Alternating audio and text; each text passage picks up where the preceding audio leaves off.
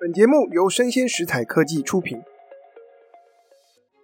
大家好，欢迎来到影视幕后同学会，我是冯博翰，在这里用经济学带你解读全球娱乐产业。今天要跟大家聊一部大预算制作、众星云集的电影，但是最后啊却无缘见天日，我们大概这辈子都看不到。这部电影就是华纳兄弟的《蝙蝠女》。就在八月初的时候。华纳兄弟探索发布了讯息，已经杀青，正在后制，甚至已经开始跑宣传的《蝙蝠女》，这是 DC 超级英雄宇宙旗下的一部片子。他们决定要把它砍掉，在好莱坞投下了一枚震撼弹。这部片的制作预算有多少呢？原本规划是七千五百万美元，但后来受到 COVID-19 疫情的影响。拍片成本变贵，增加到九千万美元。原本华纳兄弟决定这部片就直接上串流平台，然后为他们在积极发展的 HBO Max 啊能够充人气、带流量。那这部片子在四月的时候就已经杀青，正在进行后制，甚至女主角拉丁裔的莱斯利·葛雷斯，她也开始跑宣传。在媒体的访谈中啊，不断地表达他的兴奋。这部片有哪些大卡司呢？他们邀请到了早期饰演蝙蝠侠的米高基顿，再度出演蝙蝠侠，然后 J.L. 西蒙斯饰演蝙蝠女的爸爸高登探长，还有布兰登费雪来饰演反派萤火虫。这样的阵容够吸引人了吧？但是华纳兄弟探索的老板扎斯拉夫他说 “No”。这部片子，我们确定把它砍掉。你可能说，这样做符合商业逻辑吗？这部片根本就快要完成了。那不管它好还是坏，听说他们做初期试映的时候，口碑是不太好，大家觉得难看死了。但即便如此，几千万美金的钱都已经花下去了。那为什么华纳兄弟探索他们要把这片弃之不顾呢？我相信，在网络上、娱乐媒体还有社群网站已经充斥了各种相关的讨论。但我今天会带大家从商业的角度来思考这个问题，而这件事就牵涉到了《蝙蝠女》这部电影，他们从开发到制作，横跨了华纳兄弟的不同时期。现任我们现在在讲的这家公司叫做华纳兄弟探索 （Warner Brother Discovery）。他的 CEO 叫做扎斯拉夫，他原本是 Discovery，也就是大家熟悉的那个探索频道的 CEO。那探索频道可能你我们都看过，它是从生态科技纪录片起家的一家制作公司，然后发展到现在有里面有关于生活、有关于美食，然后他们强调他们是专门拍实境秀的一个啊专业的制作公司和媒体集团。Discovery，他们在今年的春天并购了华纳媒体。华纳媒体啊，在二零一八年的时候是被 ATNT 并购，但是之后他们的经营造成了债台高筑。有人说，呃，过去的十年啊，整个华纳媒体集团的作品跟他们更早期相比啊，其实是有一段落差。在这样的情况之下，ATNT 买下了华纳媒体集团。又很快的急着想要把这个包袱带着一屁股债的这家公司能够脱手，在这样的因缘际会之下，Discovery 的 CEO 扎斯拉夫看上了华纳媒体集团，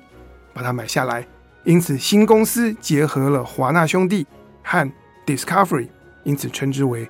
Warner Brother Discovery，华纳兄弟探索。其实我觉得这个名字实在太长了。啊，每次在广播节目跟 Podcast 要谈到这家公司，我觉得念起来有点绕口，所以等一下我们可能就简称华纳。那么华纳在被 Discovery 并购之前，他们的 CEO 叫做杰森·基拉尔，他的经营策略啊，可能受到了 Netflix 崛起的影响，他非常非常的信仰串流平台，所以他认为我们整个华纳媒体集团的未来商业的重心是在。HBO Max，甚至过去两年，世界各地的电影产业受到疫情的冲击，那么杰森·基拉尔他就决定在整个二零二一年，也就是去年一整年的时间，所有华纳兄弟会上院线的电影都同步在 HBO Max 上架。这样做有什么好处？我们所有会上院线的这些强打的作品，都直接上 HBO Max，有助于为 HBO Max 打知名度，然后来冲刺订户的数目。然后就到了今年的春天，Discovery 并购了华纳媒体集团，于是 HBO Max 这个串流平台现在也在新任的 CEO 扎斯拉夫手下，由他来经营。不过，扎斯拉夫他对于整个电影产业和串流平台的发展自有他的一套看法。他认为要拍电影，而且是以他们这样财力雄厚的媒体巨头要拍电影。就一定要追求有大荧幕的魅力，然后这样的电影需要先上院线，拥有独家的院线窗口期，播完了下档之后再上自家的串流平台。这样的操作模式，其实在先前的节目我已经跟大家聊过，就是所谓影视内容窗口期的概念。而这样的做法，就是我们把作品在不同的时间点。然后透过不同的通路、不同的媒介，从作品的角度出发，可以创造出最多、最广的观众，以及创造出最大的收入可能。扎斯拉夫他是窗口期这一套操作经营理念的信徒，所以他认为大预算制作的电影必须要先上电影院，让所有愿意付钱看大荧幕的观众。都有机会得到更好的享受。那么，如果有任何的电影它不上院线，直接上串流平台，那扎斯拉夫认为这样的电影的制作预算绝对绝对不能够超过三千五百万美元。扎斯拉夫为什么会定下这个数字呢？让我们来思考一下背后的机制，也就是在串流平台上的电影。它是如何为串流平台的营收带来贡献？不论是 Netflix 还是 HBO Max，到目前为止，他们都还是走订阅制，也就是我的收入不是来自于播广告，也不是来自于观众付钱点播任何一部作品，收入是来自观众的订阅费。在这样的情况之下，我们要怎么样衡量？串流平台上面有那么多不同的剧集、电影，然后每个观众可能这里看看，那里看看。但如果我们要衡量单一一部作品对串流平台财务上的贡献，我们就要去思考：因为这一部电影或因为这部影集的存在，是否可以帮助这个串流平台拓展、去增加新的订户，或者是因为你这部作品的存在，让我们的片库更丰富了，因此能够留住我们一部分的订户。讲到这里，让我岔题一下，我以过去在 HBO 上面最热门、最多人讨论的剧集《权力游戏》为例，来说明一下这个片商或串流平台他们是怎么样来估计单一作品所带来的商业价值。《权力游戏》是从二零一一年开始。在 HBO 上面推出，在二零一七年的时候完结。我们来回顾一下 HBO 的这个订户的数字。从二零零九年到二零一零年，HBO 的订户数是衰退的。从二零一零到二零一一年持平。然后在《权力游戏》推出之后，我们看到 HBO 在美国的订户数从大约四千万。一路增加到二零一七年的五千四百万，在其他国家，包括拉丁美洲、亚洲和欧洲，HBO 的订户数目从二零一一年的五千三百万增加到了二零一七年的八千八百万。在同样这几年的时间，HBO 的营收从每年四十五亿美元成长到了每年六十三亿美元，营业利润从十四亿。成长到每年二十一亿。当然，你可能说，在网络上有一位美国的布洛克，他自称为 Entertainment Guy，他是匿名的，但他说他过去有非常多年在串流平台工作的经验，然后接触到内部的数据，了解到这个平台高层他们数据分析的一些方法，所以他根据在网络上面可以收集到的公开数据，来帮大家做一个估算。他认为，从二零一一年到二零一七年，美国 HBO 的新增用户有百分之十的人，他们是因为《权力游戏》想看这部剧而定。那世界其他地方 HBO 的新增用户大概有百分之五是因为《权力游戏》而开始订 HBO。然后在二零一五年的时候，HBO 他们推出了早期版本的串流平台 Entertainment Guy。他估计这当中有百分之五十的用户，他们是因为《权力游戏》而去订这个串流平台。与此同时啊，Entertainment Guy 他也研判，在 HBO 既有用户当中，大概有百分之二的人，他们是因为 HBO 有《权力游戏》，所以一直不退订。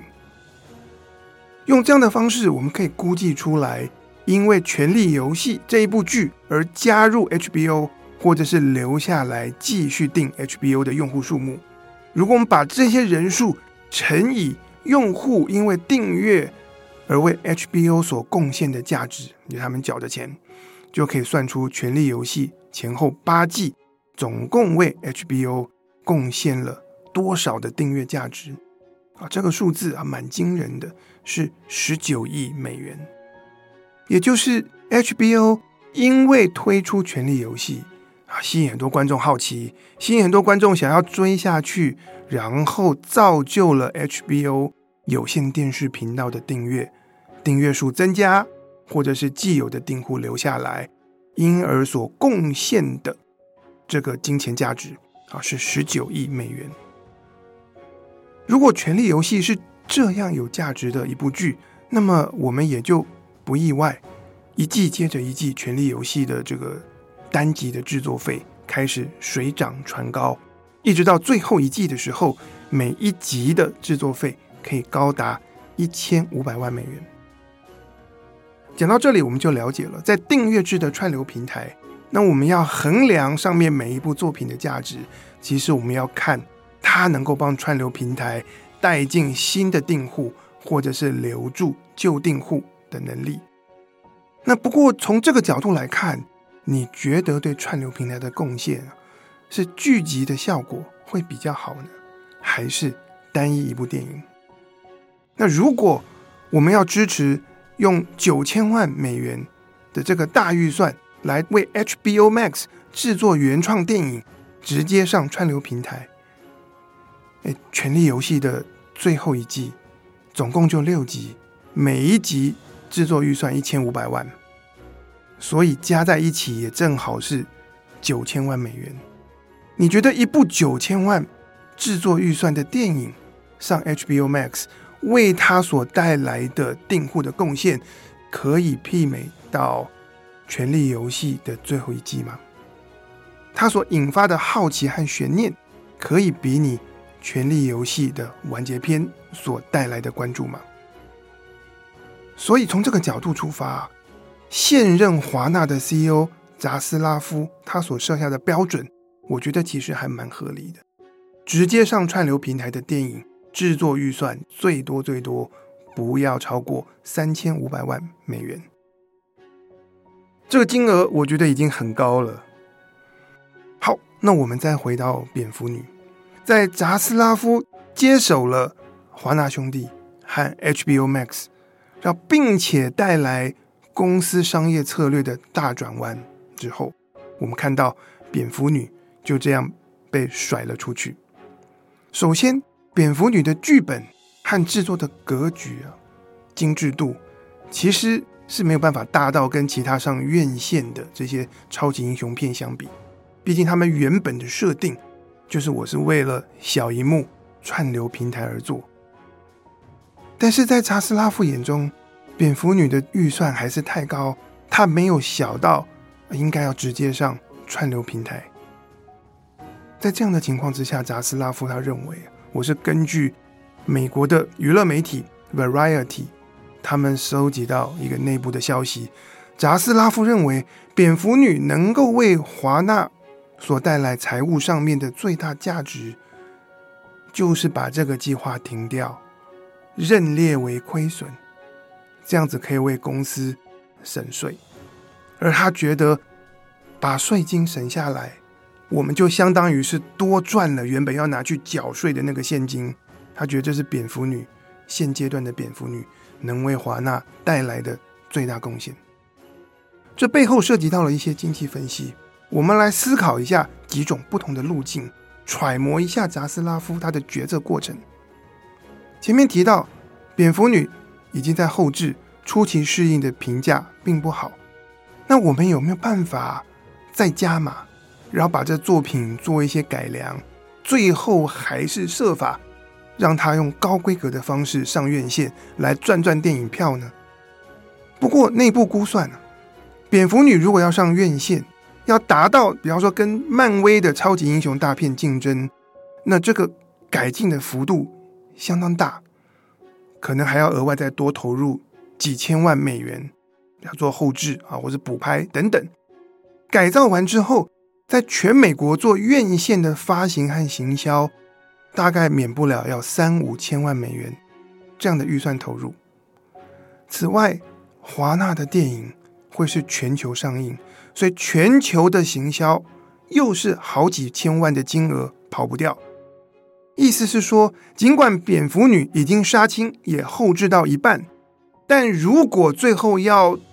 好好的调整。然后大规模行销上院线，大概一个几千万到上亿美元是跑不掉，所费不貲。在现阶段口碑不好，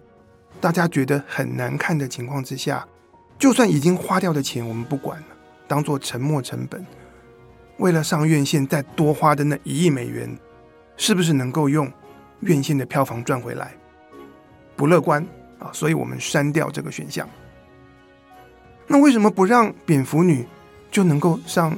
HBO Max 呢？虽然你说九千万很贵，可能现在已经杀青后制到一半，可能现在已经花了六七千万。那我们向前看，再花个两三千万美元就可以把蝙蝠女制作完成，上 HBO Max，仍然让观众看到，不是很好吗？我认为扎斯拉夫否决掉这个选项，背后有几个重要的考量。第一点，新老板上任三把火，我们才说好的大预算的制作要上院线，串流平台的原创电影必须是走中型的预算，这个政策才宣布才要开始实施，怎么可以让蝙蝠女就来破例呢？这样做应该是不行。再来。扎斯拉夫他的理念是好电影应该要先上院线。那如果我蝙蝠女上不了院线，其实大家心知肚明，就是这部片不够好。我把不够好的电影丢上 HBO Max，然后我还跟大家说：“哎，订户们，你们听好，这是 HBO Max 的独家，只有这里看得到，别的地方没有。”你觉得这样子做会不会有形无形的伤害到？扎斯拉夫他所要经营跟建立的 HBO Max 品牌呢？如果你是 HBO Max 的订户，你会觉得这样子很开心吗？我们多看了一部啊，品质没有好到能够上院线的电影，那是你付订阅费所能够得到的多的一个选择，这样也不好吧？最后，我认为啊，扎斯拉夫砍掉蝙蝠女，其实可以创造新闻。引发激烈的讨论，那么就带来了大家开始关注 DC 超级英雄宇宙未来的发展，HBO Max 未来的发展。所以过去一段时间，我们打开娱乐媒体看到的都是围绕在 DC 品牌还有 HBO 经营理念的种种讨论。我觉得无形之间呢，为 DC 和 HBO Max。带来了非常巨大的曝光。我觉得，如果蝙蝠女就只是让她在 HBO Max 就上架，可能她引发的讨论不会这么多，然后船过水无痕。一个九千万制作的电影就静静的在 HBO Max 就上线。对华纳兄弟探索这家公司来讲，哎，这部片等于是我卖到或是授权到 HBO Max 播出了，我也没办法把它认列成为亏损，我也没办法省到税。那我少了一个啊，算是非常震撼的话题，可以同时来吸引全世界影迷还有影视产业人士的关注，大家一起来注意到我 HBO Max 的存在以及未来的发展。所以我认为砍掉蝙蝠女啊是扎斯拉夫的高招。在这集节目的最后，我想要来跟大家分享一份经济学的研究。在行销领域里面有一支文献，是关于负面的消息有时候啊在商业上可以带来正面的效果。来自华顿商学院和史丹佛商学院的三位经济学家，包括 Jonah Berger、Alan Sorensen、Scott Rasmussen，他们在二零一零年《Management Science》这个期刊发表了一篇论文。他们在研究小说的出版，然后看看不同的小说在《纽约时报》上的书评，如果出现了负评，对于小说的销售量会带来怎样的影响？你可能会说，书评作者在报纸上发表文章，他又不需要为作品评分，我们要怎么判断一篇书评是正面还是负面？这个研究团队他们实际上的做法呢，是这样。他去拆解一篇评论文章里面不同的句子，有些句子会是客观的描述事实，比方说哪一本小说是谁谁谁哪一位作家所写，但也有一些句子会是评论者主观的评论，所以这个研究团队他们把这些主观评论的句子抓出来，然后逐句随机的排列，让人根据这些句子所要表达的意涵。来做正面或负面的判定。最后，我们做一个计算，在这篇文章当中，所有涉及到主观价值判断的句子，是正面的句子多还是负面的句子多？如果正面的句子多，那我们就把这一篇文章认定为是一篇立场负面的评论；如果是正面的句子多，我们就把它认定成是一篇正面的评论。好。这个研究团队，他们发现，一篇正面的书评发表在《纽约时报》，它可以帮助一本书的销量比原本可能可以达到的销量增加了百分之三十二到百分之五十二不等，啊，相当可观。但一篇负面的书评呢？哎，这取决于被评的作家，他是知名作家还是新人作家。负面的书评。对知名作家是有伤害的，平均来说啊，让他们的书籍销量减少了百分之十五。但在另外一方面，负面的书评竟然可以帮助那些不够有名的作家卖出更多书。平均来讲啊，可以帮书籍销量提升百分之四十五，非常可观。你可能会问，为什么会有这样的机制？因为负面书评其实有两种效果。第一个看到书评的人就知道说，这个评论员不是那么喜欢这本书，这本书里面这里不好，那里不好。有的人因此就觉得啊，我不要买这本书了。这就是负评的负面效果。不过呢，一本书如果能有书评在《纽约时报》上面被写出来，是多么不容易的一件事情。这书评不管是正面还是负面，都可以帮这本书带进大量的曝光。对于知名作家来说，他们名气已经够大了，多一篇书评的曝光，并不会增加多少人认识他们。因此，负面的书评对知名作家来说，主要就是负面效果，曝光效果微乎其微。可是，对于新作家来说，他名气还不够，即便是负评，也可以帮他们打知名度。很多人原本根本不知道你的存在，根本不知道有这本书。我看了这篇评论以后，我才注意到你。那我因此有可能好奇看看你的作品。诶，看了以后我发现，诶，我不同意书评的说法，我想读你的书，我就买书了。因此，对于不知名的作家来说，负评它会有正面的曝光效果，而且最终这个正面的曝光效果是大过了负评的负面效果，还有余。所以，我们回到蝙蝠女被扎斯拉夫砍掉的新闻，我相信啊，华纳兄弟探索的扎斯拉夫一定知道他的决策在影视产业会引起很大的震撼以及很大的争议。别的不说，我看到演员们他们都哇哇叫。虽然我片酬拿到了，可是我也是投入了我的时间，投入了我的心血在表演。那我也是希望这部片能够帮助我身为演员，能够有更多的曝光。诶，但是就没有这样的机会。就在蝙蝠女经过初期适应，大家都觉得不太好看的情况之下，扎斯拉夫就壮士断腕啊，毅然决然的把这个计划删掉。我觉得同样的是可以带来一个负面、比较偏负面的报道，可是却创造了极大极大的曝光效果，为 DC 以及为 HBO Max。所以归根究底，扎斯拉夫砍掉蝙蝠女，可以带来省税，加上引起话题，创造自己的曝光，以及公司未来计划能够引起市场上的关注。我觉得这就是蝙蝠女。一部九千万啊，已经几乎砸下去的失败的电影，能为华纳兄弟所带来的最大价值。以上就是我们今天的内容，希望你喜欢，欢迎按赞、追踪并给我五颗星。我是冯博翰，影视幕后同学会，我们下次见，拜拜。